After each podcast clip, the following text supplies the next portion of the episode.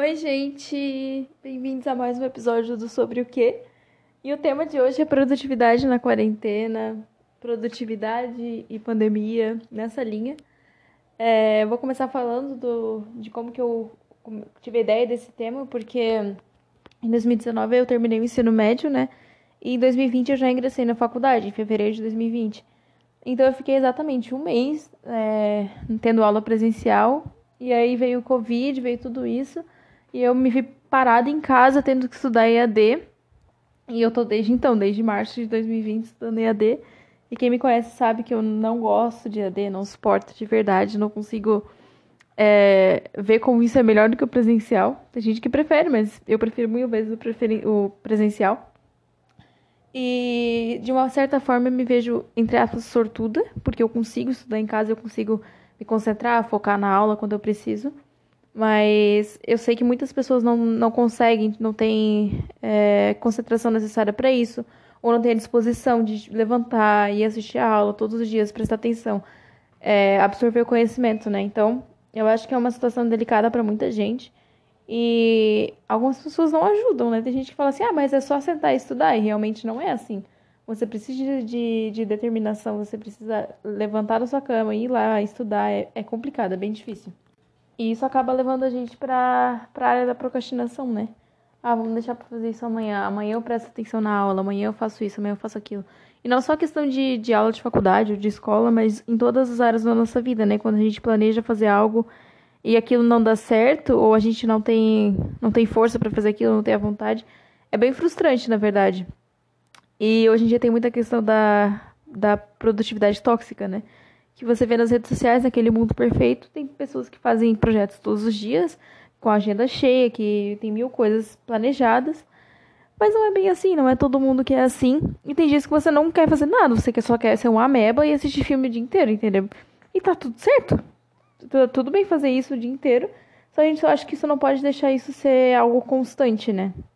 Algo corriqueiro, assim, porque a gente tem os nossos planos, o que, que a gente quer aprender, o que, que a gente quer trabalhar, quer estudar. E se a gente deixar isso se tornar um hábito de todo dia não fazer nada, entre aspas, a gente vai acabar estagnando no lugar, né? Então, acho que é, é um equilíbrio mesmo que a gente tem que ter com, com essas duas coisas. De, ah, eu não vou ser super produtivo, porque tem, a gente tem altos e baixos, tem dias que a gente tá bem, tem dias que a gente não tá. Mas eu também não vou ficar procrastinando o dia inteiro, né? Porque, como eu tinha falado, a questão da frustração é bem grande. Planejar algo o que você disse, ah, amanhã eu vou fazer isso, tá decidido, e você no dia seguinte você não faz, é bem frustrante. Falando até por mim, assim, é, eu não me considero uma pessoa procrastinadora, mas tem dias que eu falo assim, ah, vou fazer isso, isso, isso, e às vezes dá certo fazer só duas, às vezes eu tenho disposição para fazer só duas delas, ou às vezes nenhuma, e eu me culpo muito por isso, entendeu? Acho que também tem a ver muito com questão de perfeccionismo. Não gosto de ser uma pessoa perfeccionista, atrapalha muitas coisas na minha vida. Mas existe, entendeu? Tá lá, só tem que cuidar para mudar isso. Mas é, a gente acaba se culpando demais e colo se colocando numa posição que, que não é nossa, né? Então a gente tem que buscar o meio termo, né? É, tentar buscar o meio termo, por, é, principalmente, porque nesse período tá difícil para muita gente, principalmente ano passado, quando no começo do ano passado tudo isso foi muito difícil, eu acho, para todo mundo. A gente se viu sem poder ver ninguém, sem poder sair de casa e cada um achou uma forma de lidar com isso. Porque tem gente, como por exemplo, essas pessoas nas redes sociais que tudo é perfeito acharam a forma de fazer mil coisas todo dia. As outras pessoas acharam uma forma de não fazer absolutamente nada o dia inteiro, entendeu? Então eu acho que não dá muito para culpar quem tá certo e quem tá errado, porque nessa situação não existe muito certo e errado, porque tá fora do que a gente. do nosso normal, né? Agora que as coisas estão voltando mais ou menos. Mas é, é triste, né? A gente vê, por exemplo, eu vejo os outros países, muitos deles estão bem já, já estão sem casos de Covid já estão vivendo a vida deles normalmente. E eu falo assim, meu Deus, quando que isso vai acontecer com a gente, sabe? Mas eu acho que é uma, uma preocupação que não cabe a nós também. Deixa na mão de Deus e confia, porque se a gente ficar colocando isso na nossa cabeça, vai uma neura. Até essa semana passada eu tava. Eu parei e pensei assim, ó. Mano, é março e tá acontecendo tudo de novo, igual no ano passado. Tá fechando. Final de semana tá fechando todas as coisas aqui na minha cidade, por exemplo. Fecha todo final de semana, fecha tudo. E a gente fica em casa sem poder sair de novo, pessoas passando aniversário em casa de novo. E, e isso vai levando a gente para um caminho obscuro, assim, sabe? Então acho que o ponto é não se comparar com as outras pessoas. Porque se a gente é, eu vi uma frase hoje no Instagram. Se a gente vive para agradar os outros, a gente tá vivendo a vida dos outros e não a nossa. E eu acho que é muito real, né? Bem clichê, mas é muito real. Porque às vezes a gente fica assim, ah, eu vou fazer isso só porque a outra pessoa quer que eu faça. O que, que o outro vai pensar de mim se eu não fizer isso, entendeu? Mas eu acho que a gente precisa é, buscar os nossos motivos próprios para fazer o que a gente gosta e o que vai fazer bem pra gente. Porque se a gente ficar fazendo só pelos outros, uma hora a gente vai cansar também. Não vai adiantar de nada.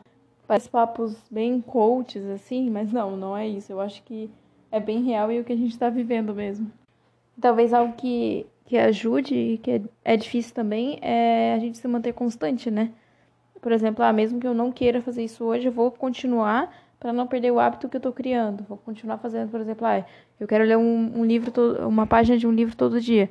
Então, mesmo que seja sem vontade, vai lá, lê, porque eu acho que são as pequenas coisas que fazem a gente não surtar de vez, entendeu?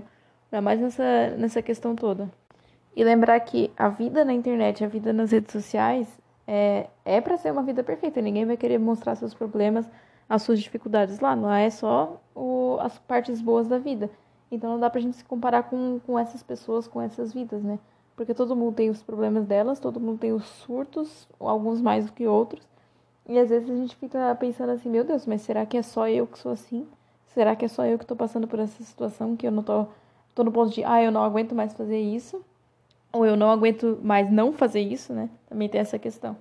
Então, como eu tinha falado, eu acho que é uma questão de a gente buscar um, um meio termo nisso tudo, né? E eu acho que é isso, galera. Espero que vocês tenham gostado desse mais um podcast do sobre o quê. E até o próximo.